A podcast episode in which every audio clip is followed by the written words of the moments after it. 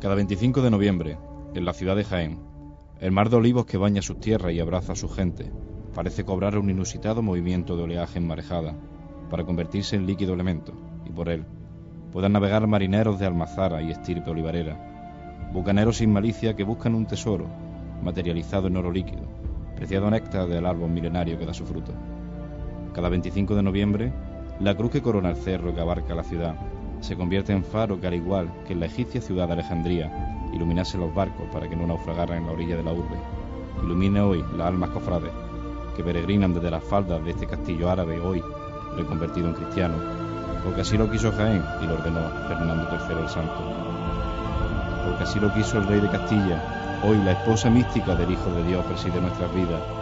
Santa Catarina de Alejandría es la santa protectora de nuestra alma, la que vela cada noche por nuestros sueños allá en lo alto del castillo. Dulcísima doncella, eterna vigía, centinela eterna de la gente de esta tierra. Asómese el sol por San Cristóbal y pósese sobre Almodóvar, que sirvan sus rayos de refulgente corona en forma de rueda que la mártir destrozase con el solo roce de su pálida piel de rosa decapitada bajo el yugo opresor y la impotencia del apóstata que quiso ponerte a prueba, Catalina. Dulce amadora del eterno Dios, adolescente y de Cristo de Oriente esposa, por ser del Altísimo temerosa, entregaste a la rueda todo tu amor, pues no había para ti mayor dolor que negar la existencia portentosa del que se hace llamar Hijo de Dios.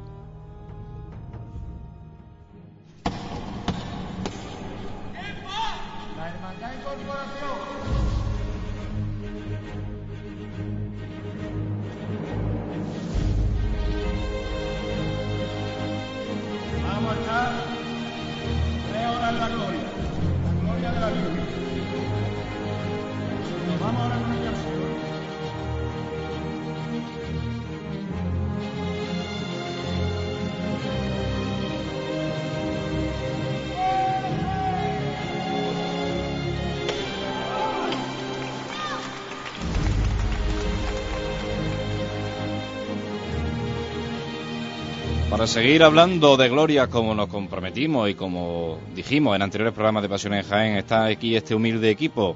Bienvenidos a una nueva edición de Radio Pasión en Jaén.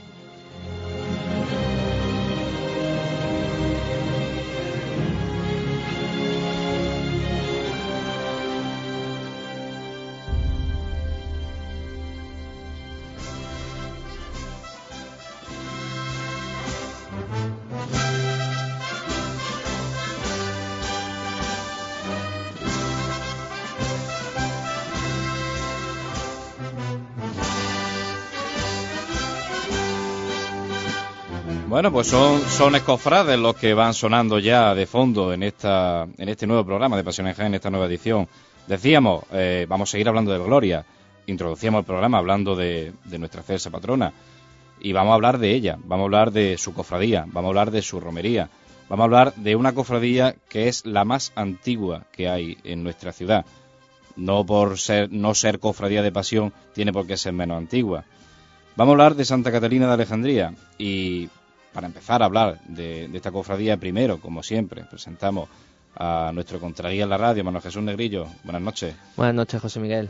Bienvenido, sea, eh, y vamos a hablar de Santa Catalina, ¿no? De nuevo los micrófonos, sí, de nuevo una gloria. Santa Catalina de Alejandría, Cersa Patrona, como tú le has, la has llamado, ¿no? En esa bonita introducción que nos ha hecho hoy. Vigía eterna de, nuestro castillo, inquilina eh, bendita de la entrecalle del Paso de Palio de María Santísima de la Paz, y para hablar de, nuestra cesa patrona, pues tenemos hoy un, lujo de invitados. Tenemos nada más y nada menos que al cronista de, esta y real eh, ilustre cofradía de Santa Catarina de Alejandría. Lo acompaña José, eh, perdón, Rafael Cañada Quesada. Rafael, buenas noches. Buenas noches. Bienvenido sea a estos humildes micrófonos de Pasión en Jaén. Bien hallado vosotros también.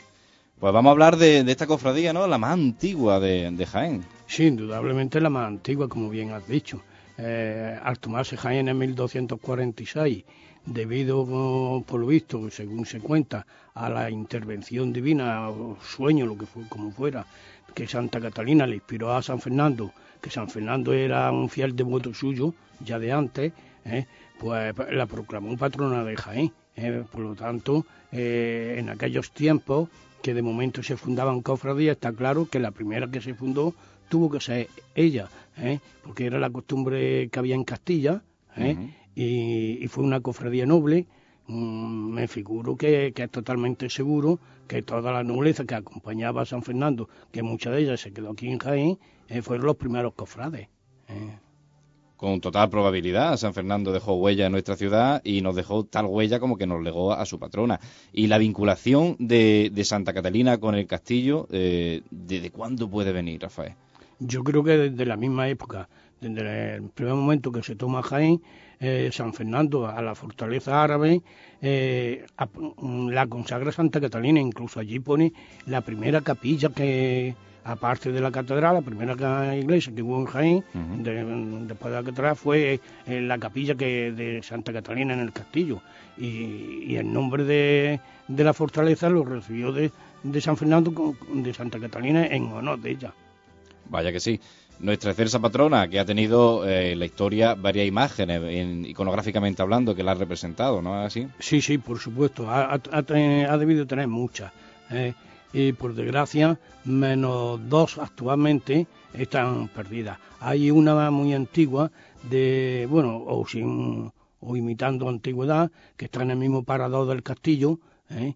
Posiblemente fuera la que el famoso Manolito Ruiz, don Manuel Ruiz Córdoba, a lo mejor adquiriera en su día para la capilla, y es una talla pequeñita, ¿eh? mm, y, está expuesta en un salón de, del parador del castillo. ¿eh?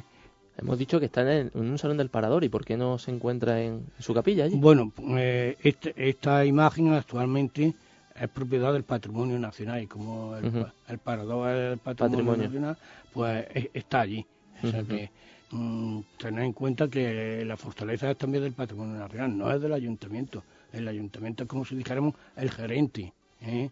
el que gestiona la, una fortaleza, pero aquello es de patrimonio nacional y entonces que en su día pasaría cuando se incautara el Estado de todo, porque eh, el castillo fue propiedad de Manuel Ruiz Córdoba y de Manuel, la, viuda de Manuel Ruiz Córdoba, eh, ahora mismo no lo recuerdo, pero por el año cuarenta y pico del siglo XX, eh, lo, cedió al ayuntamiento o al Estado, ¿no? ¿eh? entonces lo cedería con todo lo que hubiera, o sea que la imagen pasó, a ser propiedad también, ¿eh? y, si había cuadros o otras cosas, pues lo mismo. ¿Eh? Y la otra imagen que tenemos, la actual, esa es de, después de guerra, inmediatamente después de terminar nuestra guerra de liberación nacional, pues mm, la, la, cofradía encargó una, una imagen, estuvo en Santo Domingo, que Mm, Santo Domingo lo llamamos Santo Domingo, pero realmente el nombre es Monasterio de Santa Catalina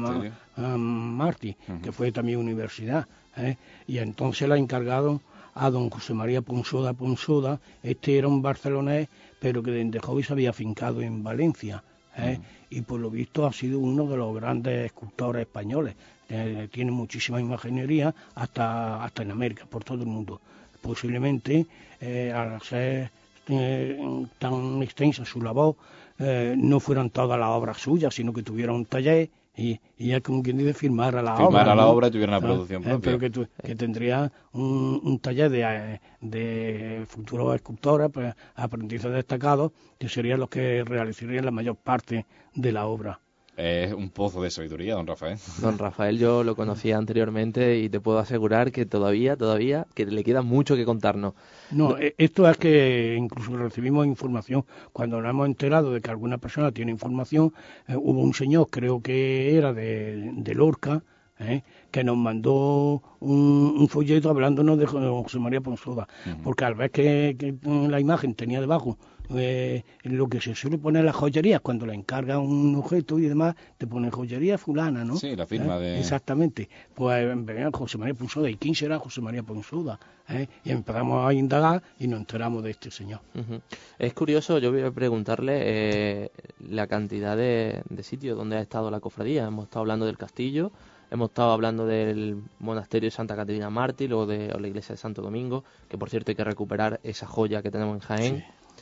Eh, actualmente está Estamos en... la Inmaculada y San Pedro Pascual, ¿eh? que es en la Glorieta. ¿eh? Allí estamos erigidas canónicamente por disposición eh, del obispado de, de Jaén. Eh, además, es una medida muy muy ideal porque quizás que sea más a propósito. El más, más cercano, sí.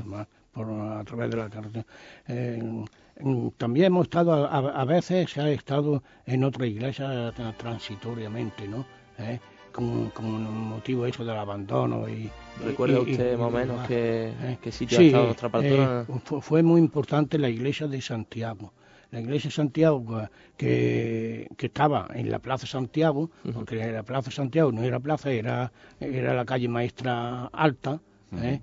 entonces la parte esta que hay de, de altiplanicie, de Cantón y, demás, que forma la plaza realmente, ese era el solar de la iglesia de Santiago. Y allí había una cofradía que era de Santiago y Santa Catalina de los Caballeros, o sea que era solamente para la nobleza. ¿eh? la nobleza que posiblemente se quedara aquí con cuando San Fernando. Claro, claro, indudablemente aquí se quedó muchísima. Aquí una de las familias que todavía hay algunos blasones en Jaén es los Bienmas, y los Bienmas yo aseguro que están en Jaén desde la tumba de Jaén que se quedaron aquí. ¿eh? Y como eso muchos más. Los López de Mendoza, que era otra familia, los barrios, en fin, todo eso eran familias antiguas de, del tiempo de la toma de Jaén. Y hablemos sobre la hermandad. ¿Qué actos se tienen previstos? Mm. Nos gustaría tener muchos más actos, pero en realidad es que somos quizás de las cofradías más modestas que hay en, Jaén. ¿eh? Y entonces nuestra colaboración en plan de cofradía con, la iglesia, concretamente como es nuestra obligación, a través de nuestra iglesia donde estamos erigidos, de San Pedro Pascual, ¿eh? y, allí colaboramos en lo, en lo que podemos. ¿eh? Eh, con de cuerpo de Cáritas directamente no, pero indudablemente le, prestamos alguna ayuda económica dentro de nuestra las pocas posibilidades que, tiene la que, tenemos, ¿no? Luego uno de nuestros miembros forma parte del Consejo Pastoral, parroquial, y, y, se hace lo que se puede en ese aspecto, aunque sea modestamente, todos los años hacemos, hacemos algo. Y luego ya aparte de eso nos gustaría tener eh, más vida religiosa. ¿eh? Eh, sí, allí estamos con mucha frecuencia, pero, mm, mm, por ejemplo, mm, también allí pues colaboramos cuando llegan estas fechas. ¿eh? con, los cultos y, demás. Eh, el truido que, que, ya llevamos bastantes años, que se viene celebrando, ¿eh? celebra la Eucaristía y, y el sermón, el párroco, que actualmente es don Enrique Cabezudo Merelo, y, que es una, por supuesto un pastor extraordinario.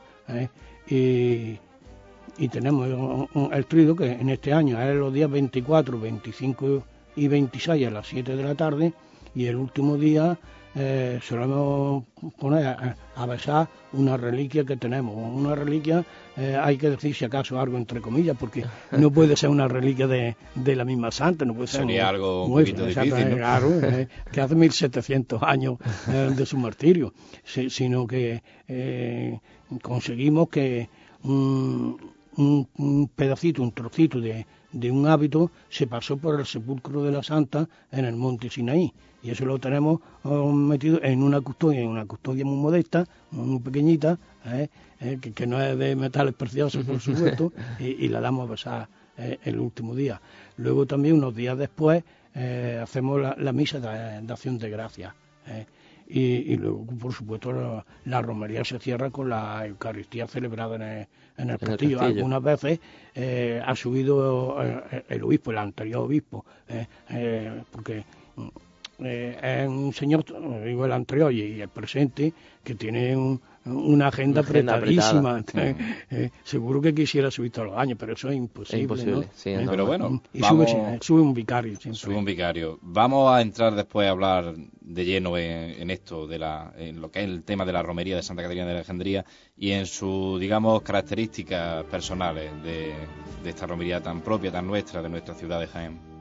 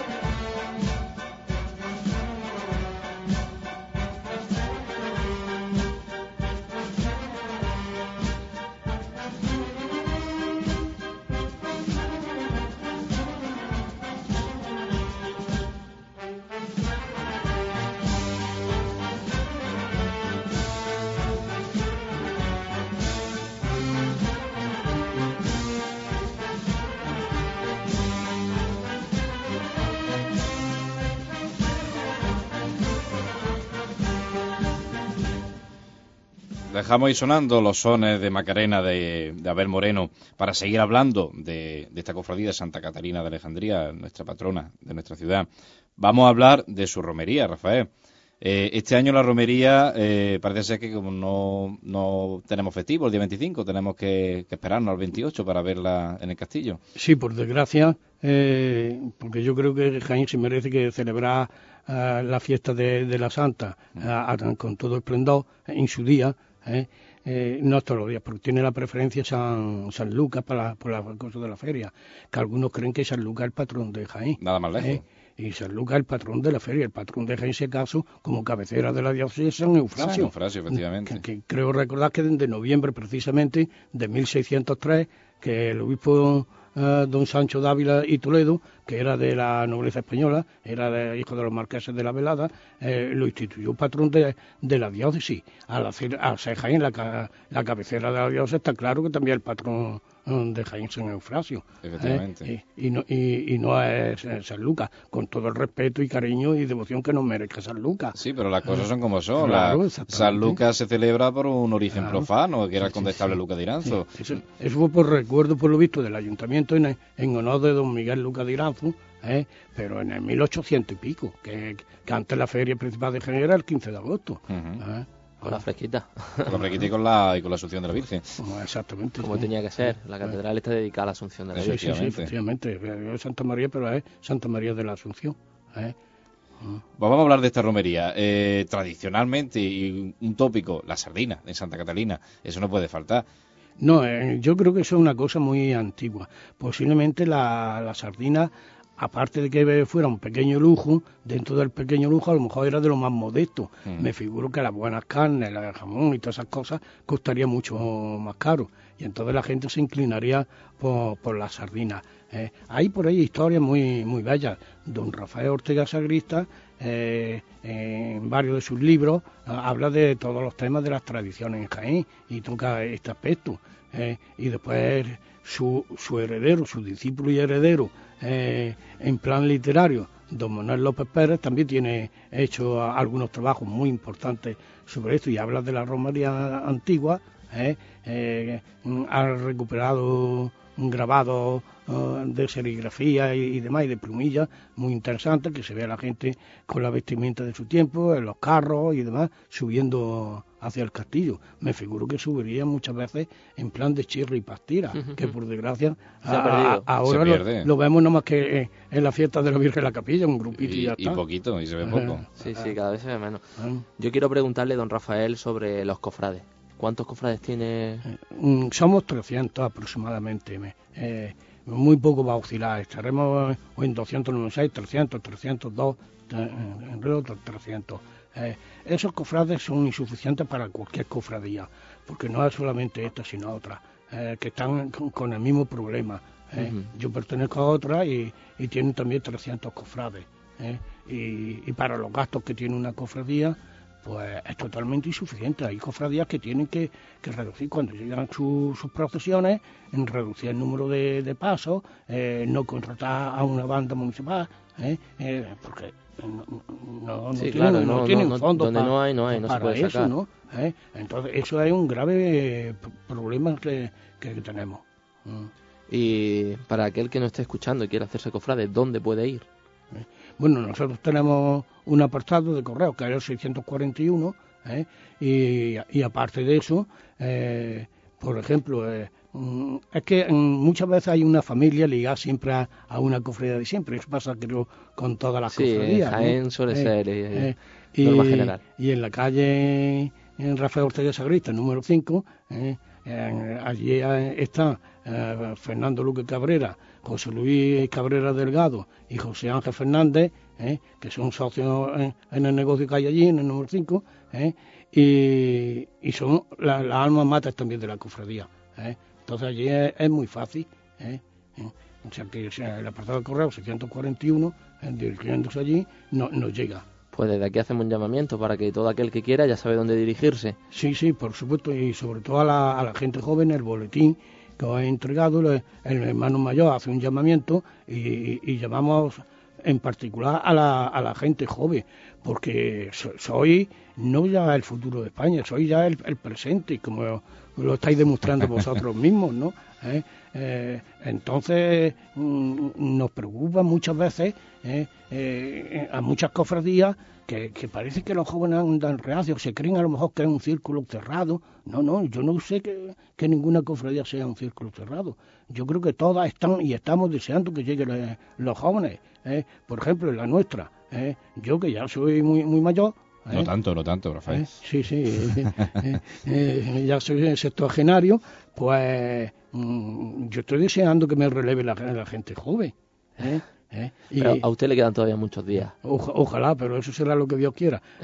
Pero que, que, entonces es, preciso que la gente se, se, eh, integre en, las cofradías, tanto materialmente para, para ayudar en lo que sea, como para tomar la dirección y, y, en este aspecto, por ejemplo, del boletín este que tenemos nosotros, nosotros encantados con que cualquier joven nos mandara un, un artículo, porque nuestro boletín es un poco atípico como, como, se, puede, se, puede, ver, ¿no? Y entonces, pues cualquier tema de historia sobre tema de Jaén o sobre cofradías cabe en nuestro boletín.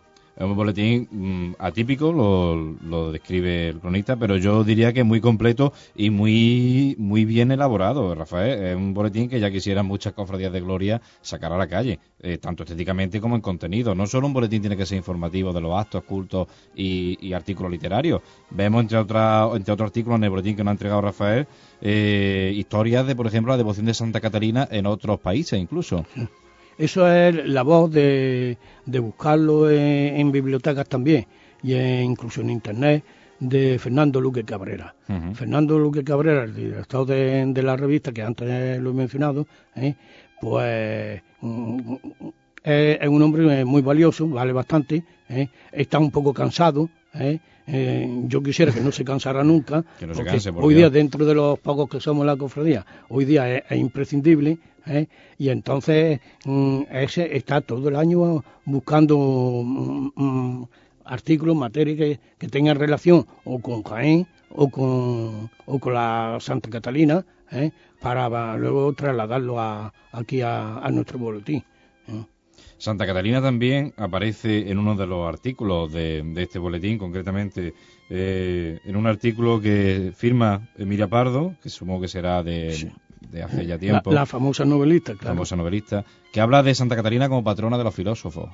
Sí, sí, además eso, eso es como si dijéramos entrar dentro de la doctrina cristiana, porque sabemos lo que se cuenta, que, que Maximiano, este, eh, o, Magencio, eh, unos dicen que fue el padre y otros que el hijo, eh, eh convocó a los 50 sabios mayores del Imperio Romano para que rebatieran a, Catalina eh, la, tesis que tenía de en cuanto a, Jesucristo Dios y creyendo que, la iban a convencer fácilmente y fue al revés ¿eh? o sea hasta, hasta el punto que, que, se hicieron cristianos inmediatamente y, sufrieron el martirio antes que Santa Catalina ¿eh?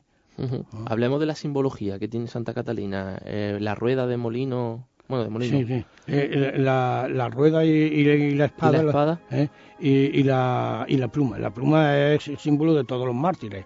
Eh, pero la, la, rueda, mm, de, principio, cuando la, la mandaron ejecutar, la mandaron martirizar, la pusieron con una especie sobre, sobre un torno que, que lo componían varias ruedas. ¿eh? Entonces la, la, ataron a la rueda y a la rueda le, le, le pensaban dar vueltas ¿eh? para que fuera desgarrando el cuerpo de, de, la, de la santa. ¿eh? Y se produjo entonces el milagro. ¿eh? Llegó y, y cuando la pusieron y fueron a, a ponerla en marcha, las ruedas estallaron.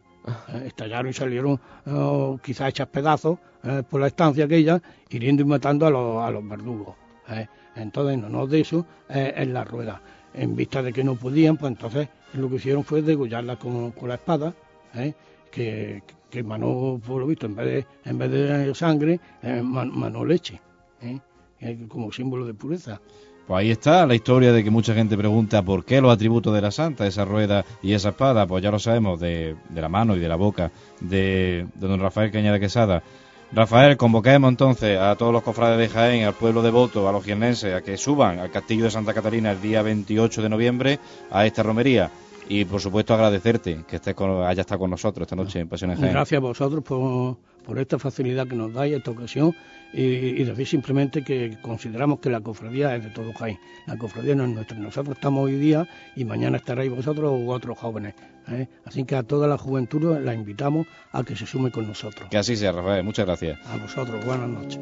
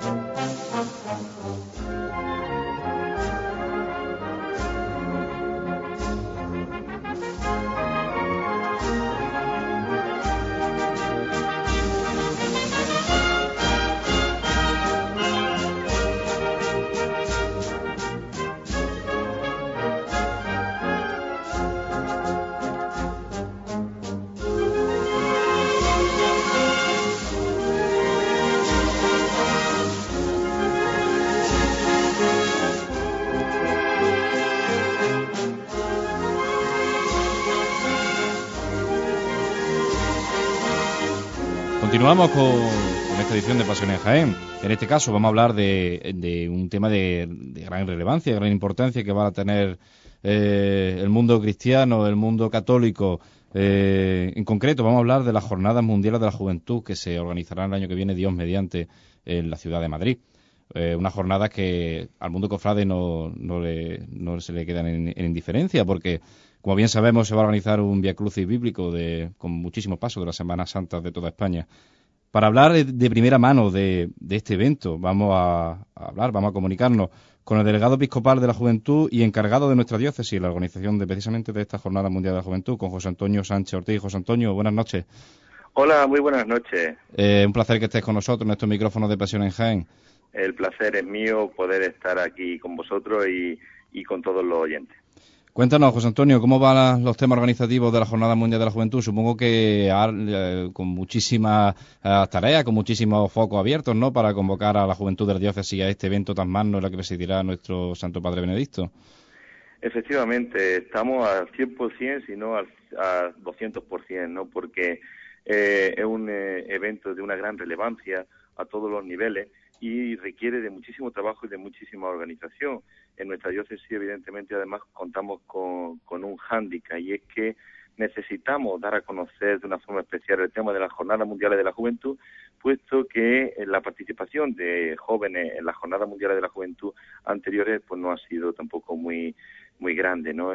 Eso hace que nosotros contemos en, ese sentido con, bueno, pues eh, contemos con un hándicap y, un gran reto, ¿no? Es primero dar a conocer la Jornada Mundial de la Juventud y en segundo lugar, pues animar precisamente a todos los jóvenes a que puedan participar de este acontecimiento de gran relevancia a todos los niveles y que organiza nuestra Iglesia Católica.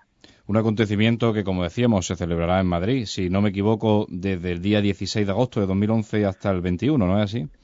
Efectivamente. La Jornada Mundial de la Juventud se celebra eh, en ese intervalo de fecha, en agosto del 16 al 21 de agosto en Madrid. Lo que ocurre es que la Jornada Mundial de la Juventud tiene añadido, tiene dos añadidos muy importantes que no podemos perder de vista. Una es el recorrido de la cruz y el icono de la jornada por todas las diócesis de España, que concretamente esa cruz y ese icono, que es la cruz y el icono de, los jóvenes que Juan Pablo II regaló a los jóvenes, eh, ese va a estar, eh, ellos van a estar en nuestra diócesis del día 30 de mayo al día 5 de junio del año que viene, ¿no? Ese también es un gran evento, un gran acontecimiento que está revolucionando todas las diócesis, que esperemos también que revolucione a nuestra diócesis, sobre todo a nuestros jóvenes. Y en segundo lugar, otro elemento añadido a la Jornada Mundial de la Juventud es lo que se conoce como los días en las diócesis.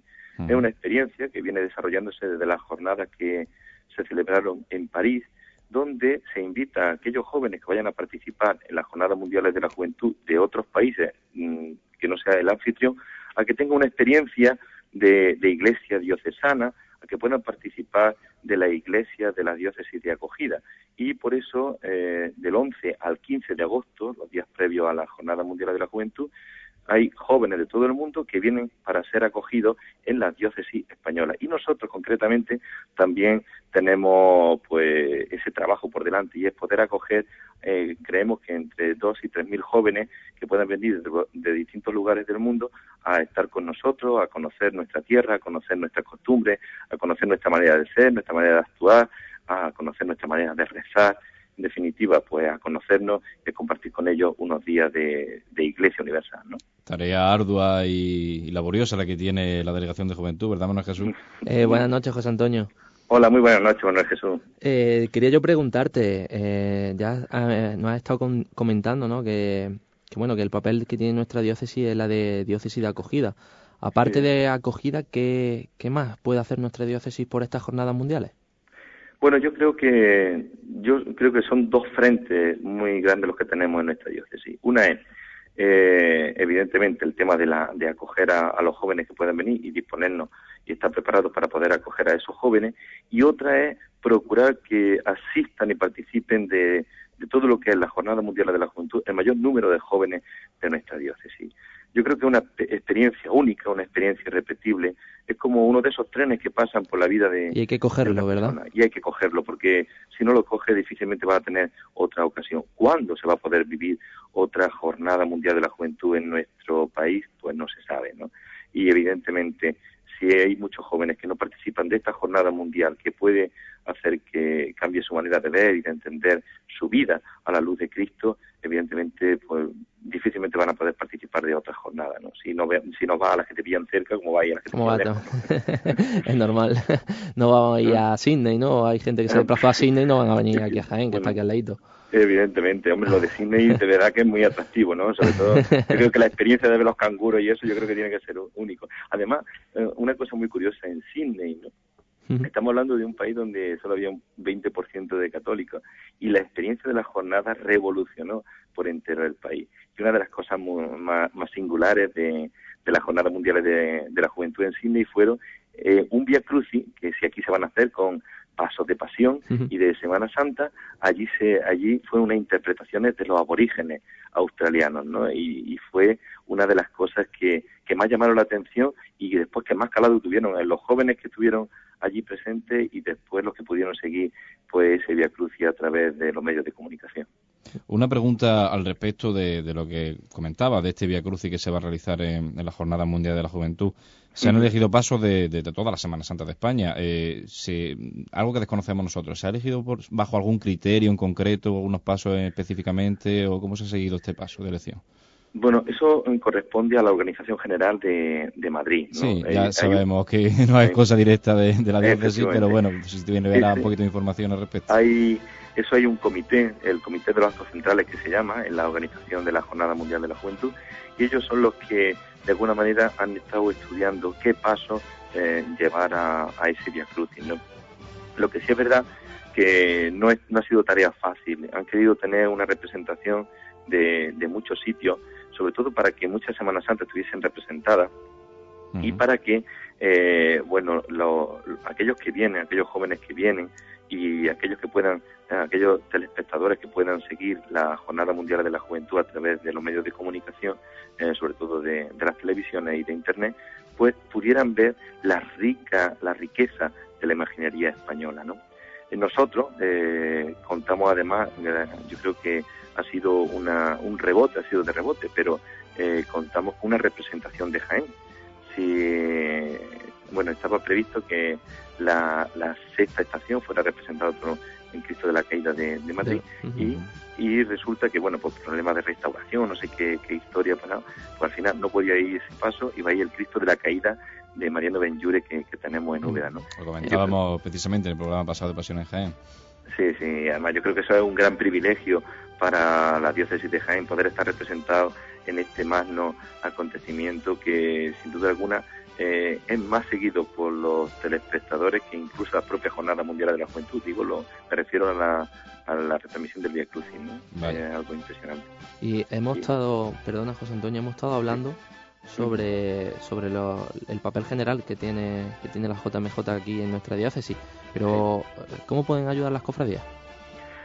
Bueno, las cofradías pueden ser motor fundamental. ¿eh? ¿Por qué? Porque las cofradías pueden acceder a muchos jóvenes y después cuenta con una infraestructura que eh, sin duda alguna eh, puede hacer que las jornadas mundiales de la juventud sean un éxito en nuestra, en nuestra diócesis. En primer lugar, ellas cuentan con, muchos jóvenes a los que poder hacerles llegar la información y a través de ellas motivarlos precisamente pues, para que se impliquen en todo lo que es la preparación, la organización y después la participación eh, en, la Jornada Mundial de la Juventud de Madrid.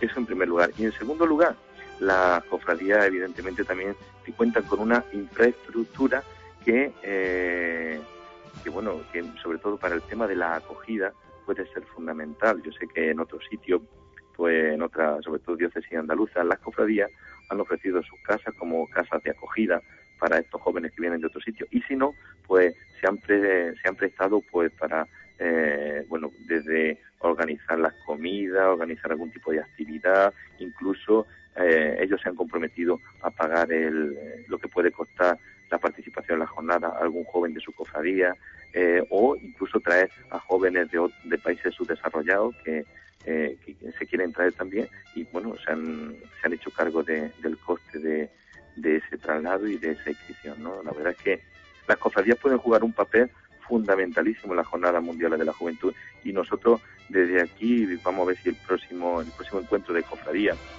que se va a celebrar en, el seminario diocesano de Jaén, pues precisamente presentamos eh, todo el tema de la Jornada Mundial de la Juventud y animamos a que las cofradías se conviertan en uno de los motores fundamentales de, esa jornada aquí en nuestra diócesis de Jaén. Pues desde aquí, desde Pasión en Jaén, eh, eh, ponemos todos los medios que tenemos a nuestro alcance para hacer llegar a las cofradías este, este papel ¿no? que ellos también pueden jugar.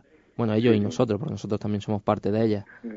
Efectivamente, yo creo que, además yo creo que esto es tarea de todos, eh, yo creo que es un gran reto, es un gran reto que tenemos el poder organizar una jornada de este tipo y, y sobre todo que, que a través de esta jornada se pueda hacer realidad el tema, de, el lema de, de esta jornada, ¿no? Arraigado y edificado en Cristo firme en la fe. Pues yo creo que a través de, los, de, bueno, de la colaboración de todos y del esfuerzo de todos, pues podamos hacer que realmente nos arraiguemos, nos edifiquemos en Cristo y estemos firmes en la fe, especialmente los jóvenes, ¿no? Yo creo que eso es fundamental. Sí, la verdad que es lo principal, ¿no? Una jornada mundial de la juventud sin que los jóvenes estén presentes de esa forma. Ah. No, no. ¿Qué sería, verdad? no, no sería, no sería. y aprovechamos que tenemos aquí a, eh, los micrófonos, bueno, al teléfono, al delegado episcopal de la juventud. Vamos a preguntarle sobre algo que, que se lleva ya desarrollando, ¿no? Eh, si hablamos del convento de, la Bernarda y hablamos de Adoremos, ¿de qué estamos hablando? Estamos hablando de un momento de encuentro de jóvenes en oración. Eh, es una aventura que comenzamos el año pasado eh, lo que se pretende algo muy sencillo, y es que los jóvenes de Jaén puedan encontrarse para rezar, pueden encontrarse para rezar, más simple y llanamente, en el que tampoco se quiere meter ni mucho diálogo, ni muchos textos, ni muchas cosas, ¿no? Sino simplemente poner a los jóvenes delante del Señor, delante de su palabra, delante de, su cuerpo y de su sangre y, en definitiva que puedan tener un tiempo para rezar juntos, ¿no? Eh, está siendo una experiencia muy muy gratificante porque son muchos los jóvenes que van pasando ya por, la experiencia del Adoremos, en, lo, en el que, bueno, explico un poquitín el desarrollo del Adoremos, ¿no? Sí, por favor. Eh, porque quizá eso nuestro, a muchos oyentes no, no lo sepan.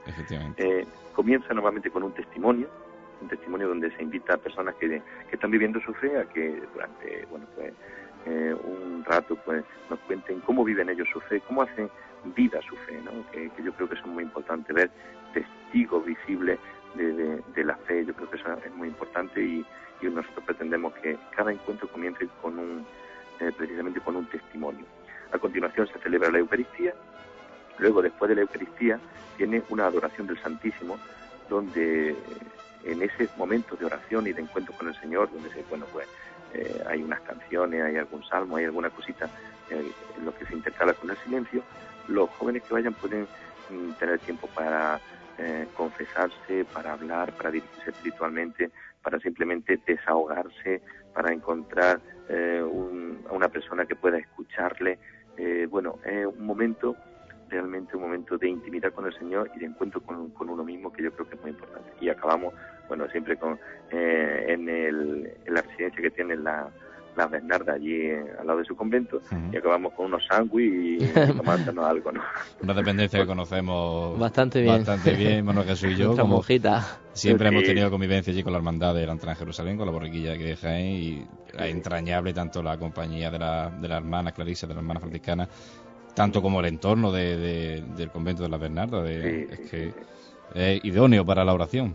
Hemos hablado de que Adoremos es, para jóvenes, pero no, no tiene que ser precisamente para ellos, puede ir cualquier persona. Puede, puede ir cualquier persona, lo que pasa es que está pensado especialmente para ellos porque quiere ser un encuentro juvenil, ¿no? En el que eh, se le dé posibilidad a los jóvenes especialmente, ¿no? Pero evidentemente invitados a la oración están absolutamente todos, ¿no?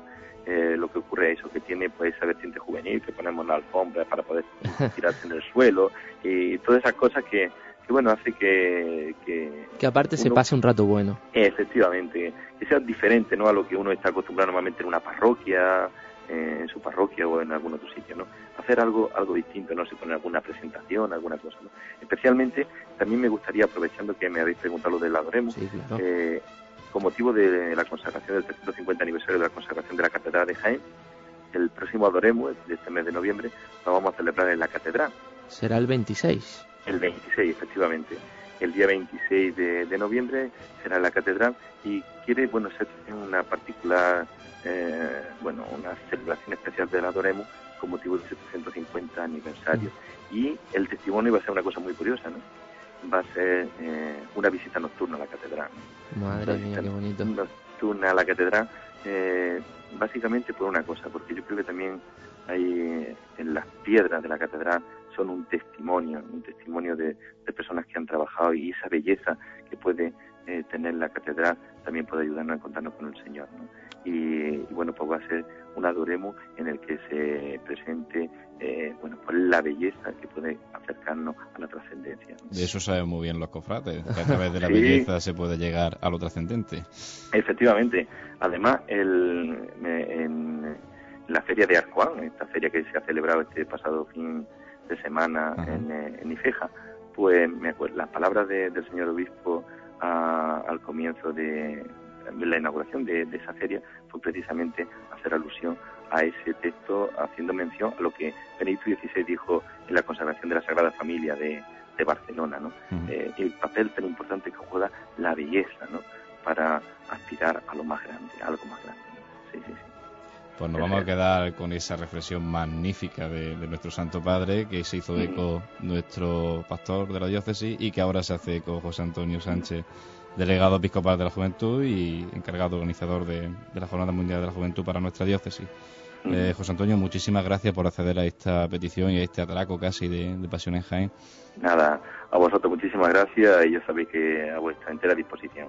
Y seguiremos contando con, esa disposición que, nos prestas porque seguiremos hablando porque conforme se acerque la fecha habrá que hablar más de lleno y de más detalles de este grandísimo evento para el mundo católico. Pues nada, a vuestra entera disposición y nada, animarse para participar en la JMJ. Que así sea. Muchas gracias. Muchas gracias. Gracias a vosotros. Un abrazo.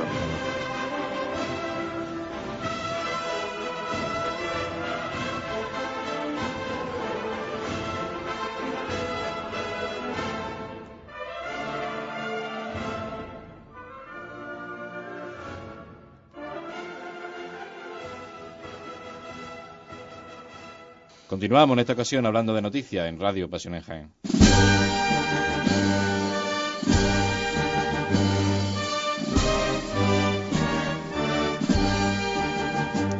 Y a los sones de la marcha campanillero, vamos a hablar de noticias, como decíamos, y vamos a continuar hablando de una grandísima noticia para nuestra ciudad, ¿no, Jesús? Grandísima, enorme, y aunque ya, ya ha pasado, ya ha saltado al noticiario jiennense, ¿no? No, no quería yo que Pasión en Jaén nos hiciera eco de esta gran noticia para nosotros, y es que Su Santidad Benedicto XVI concede el título de Basílica Menor a la iglesia de San Ildefonso.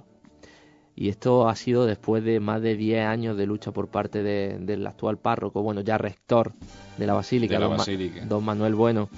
Te cuento, pues bueno, que en este proceso que se ha visto acelerado en los últimos años por, por nuestro obispo, don Ramón, por su expreso deseo, el pasado 14 de noviembre eh, y durante la celebración eucarística presidida por el cardenal, por el cardenal Antonio Cañizares Llovera, que es el, perfecto de la congregación para el culto y la disciplina de los sacramentos, bueno, pues quedó, quedó por fin consagrada la hasta entonces iglesia parroquial de San Ildefonso como basílica menor algo, algo histórico. Algo histórico, un regalo para nuestra diócesis que ya, ya saboreó, por cierto modo, cuando se nombró al santuario de De la Virgen de la Cabeza, sí, fue el, pasado mes de abril. Te cuento, y es que, bueno, este título no, no solo reconoce el valor artístico del templo, que, que recordemos que un templo que don Rafael nos puede confirmar, data del siglo XIII. Sí, sí, por supuesto. Era primeramente su origen dicen que era la capilla del cementerio que había allí, ¿eh? que el cementerio que mm, dependía de, la catedral, y había allí una capilla, ¿eh? allí es donde se apareció la Santísima Virgen, y entonces empezó a, levantarse mayormente. Que eso de Basílica Menor hay quien pueda creer que, hay más basílicas menores y, mayores que están de las más pequeñitas. Eh, hay cinco basílicas mayores eh, en, el mundo, que están las cinco en Roma. Las demás, todas las de todas las naciones, son basílicas menores. Todas menores, y no por ser menores son de menos categoría. Pues fíjate que, que no solo e, este título reconoce ese valor artístico que decía don Rafael, sino que sobre todo supone la valoración de la labor apostólica y devocional que, bueno, que a lo largo de los siglos han, han ido desarrollando en ella toda la comunidad de, este, de, esta parroquia, de esta antigua parroquia Nueva Basílica. Te cuento también que, bueno, al ser declarada basílica menor, pues el templo recibe ciertas gracias especiales, como pueden ser la, o como son la posibilidad de lucrar indulgencia en diversos días del año, como puede ser el, eh, el día de San Pedro o, el día del aniversario de la investidura eh, o del nombramiento de la elección del Papa. Eh, asimismo, pues bueno, los responsables de la basílica, que están encabezados eh, actualmente por su rector, como ya te he dicho antes, don Manuel Bueno, eh, pues tienen la obligación de, difundir el magisterio de, la Santa Iglesia Católica y de ser modelo en la celebración del culto y la liturgia. Recordemos, como tú has dicho antes, que bueno, en Jaén ya contábamos con otra basílica menor, como la del santuario de la Virgen de la Cabeza, y fíjate, algo curioso, para que la gente se haga una idea de lo que, de lo que supone ¿no? que, hayan nombrado Basílica Menor a, la iglesia, a la antigua iglesia parroquial de San Ildefonso, y es que en la, en la visita que ha tenido el Santo Padre a España esta última vez, ha nombrado Basílica Menor, fíjate lo que te digo, a la Sagrada Familia de Barcelona. Vaya, este consagración y declaración. Exactamente, el templo eh, que tenemos en Jaén, nuestra, nuestra recoleta, bendita iglesia de, de, San Ildefonso es Basílica Menor igual que lo es el templo de la Sagrada Familia de Barcelona. Yo creo que se lo merece por derecho, por derecho histórico, por, eh, historia devocional y por historia y por compendio artístico de, esta parroquia. Pues dos basílicas tiene la provincia de Jaén, una en el Cabezo para la patrona de la diócesis y una en Jaén para la alcaldesa perpetua de nuestra ciudad, la Virgen de la Capilla. Así es, sigo contándote más noticias y es que bueno, por fin llega la época navideña, época bonita donde la haya. Y bueno, eh, la Hermandad del Perdón, pues como ya viene haciendo desde hace bastante, bastante años, pone en marcha su, tradicional campaña de venta de mantecao. Eh, la campaña ha comenzado hoy, eh, aunque la inauguración oficial será el próximo viernes, día 26. Eh, este año se contarán con los dulces de los conventos de las Madres Trinitarias de Marto, del convento de San Antonio de Baeza, de las Madres Carmelitas Descalzas de Úbeda y del convento de las Bernardas aquí de Jaén. Todo esto, pues bueno, estos productos los podemos encontrar en eh, la planta sótano del Corte Inglés. ¿Y qué más contarte sobre, sobre la venta más de, de estos mantecados, de estos, de estos dulces benditos, ¿no? Y es que, aparte de, de la venta en, en el corte inglés, en la planta sótano, eh, la hermandad pondrá también a la venta los días 8, 9 y 10 de diciembre, eh, pues bueno, los, eh, los mantecaditos, los dulces, estos ricos que, que Ujú. elaboran la- las madres Esos trocitos de cielo. esos trocitos de cielo que ricos están, Qué que, eh, que elaboran las madres dominicas y las madres clarisas de, de nuestra ciudad, los pondrán a la venta en, en el edificio de asuntos sociales que está en la calle Cerón, los días 8, 9 y 10 de diciembre. Pues decirle a todo aquel cofrade, a todo aquel usuario, a todo aquel oyente, en definitiva, que nos estén oyendo, que se den prisa y que nos dejen para los últimos días la compra de estos dulces navideños. Porque por la experiencia de la Cofradía del Perdón y por la amistad que nos une a muchos de sus miembros, muchas personas que están vinculadas a esta labor de caridad, en cierto modo, decirle que se acaban pronto los mantecados y que el surtido se va acabando. O sea, que, que no y como tú has dicho, último. son pedacitos de cielo. Son auténticas delicias para, para dar nada que ver con estas cositas que vienen empaquetadas y con el sellito, ¿sabes? que no vienen de Estepa, que no vienen de muchos sitios, nada que ver. Aparte de eso, es una manera también de colaborar con, con los conventos. Recordemos que no están pasando una buena racha, hay conventos que están literalmente cayéndose. Y bueno, eh, la venta de estos mantecados va íntegra para ellas, para esos conventos, para, para que no pasen ese frío por las noches porque no tienen techo, como puede pasar con el convento, como el- con el convento de, de Úbeda o, del convento de Baeza. Pero bueno, Doble motivo para comprar animamos entonces a- en esta muestra al mundo de- cofrade a que, a que se pase por por la planta sótano del corte inglés o los días 8, 9 y 10 por eh, el edificio de asuntos sociales que está en la calle Cerón. Pues bocadito de gloria y vamos a hablar también de algo tan glorioso como es la resurrección de Cristo y de su hermandad en Jaén, la de la Cofradía del Señor Resucitado. Sí, es que está preparando ya la época navideña y es que, bueno, te cuento, la vocalía de caridad está muy, muy, muy, muy, activa. Y bueno, contarte las cosas que tienen que hacer, pues es que para, por ejemplo, para ayudar a, Caritas Parroquial y, ahora, en- sobre todo en la época de aceituna, que, bueno, viene mucha gente de fuera, ¿no? Y gente que, que viene sin recursos, pues todos los jueves a partir de las 8 de la tarde, pues nos podemos pasar los cofrades por, bueno, los cofrades y todo el mundo, ¿no? Que no solo es una radio cofrade esta de, de Pasión en Jaén. Pues nos podemos pasar por la Casa de Hermandad, que recordemos que está en, la, está en la calle Reja de la Capilla a partir de las 8 de la tarde todos los jueves, para dejar allí el alimento no perecedero y bueno y ropa, ropa de abrigo sobre todo, que esta gente seguro que la necesita y te lo agradece. Más cosas que tiene preparada la vocalía de caridad y es que del, del 1 al 23 de diciembre se van, se van a recoger juguetes nuevos o su, o su contravalor eh, económico. Eh, ¿Para qué? Pues bueno, pues está destinado a, a la campaña Ningún Niño Sin Juguete que lleva a cabo la vocalía de caridad de la Hermandad del Resucitado. Eh, bueno, el día 5 de, enero te- se repartirán los juguetes a los niños de, su barrio, a los niños que más lo necesitan. Recordemos que, que esta época, pues bueno, eh, es lo bonito, ¿no? El hacer a los niños felices, el, el ver esa sonrisita en la cara. El día 5 de, 5 de enero, como ya he dicho, en la Alameda podremos pasarnos por allí y disfrutar junto a los niños de, del barrio de San Ildefonso y gracias a la cofradía de Resucitado y su vocalía de caridad. Caridad, caridad y más caridad de vamos a seguir hablando. Una época muy propicia para hablar de ello. Caridad que reside también en San Feri de Valois, María Santísima de la Caridad. Es también la titular de esta cofradía y también la que esta cofradía la que va a organizar un, un, un evento, ¿no? Así o la Eh, esta cofradía, a través de su fundación de María Santísima de la Caridad y Consolación, te recuerdo que bueno eh, ellos están en su proyecto de, de hacer su, su residencia para mayores, ¿no?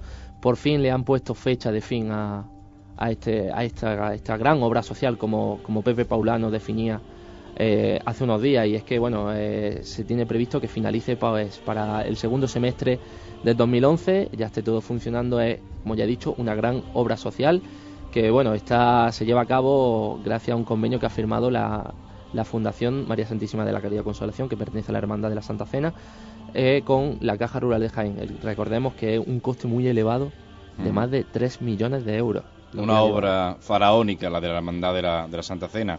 Y como nuestros usuarios pueden estar escuchando, y Manuel Jesús estaba ya intuyendo conforme hablaba de la Cofradía de Santa Cena, suena nuestra sintonía de cierre. Y es que se nos acaba el tiempo.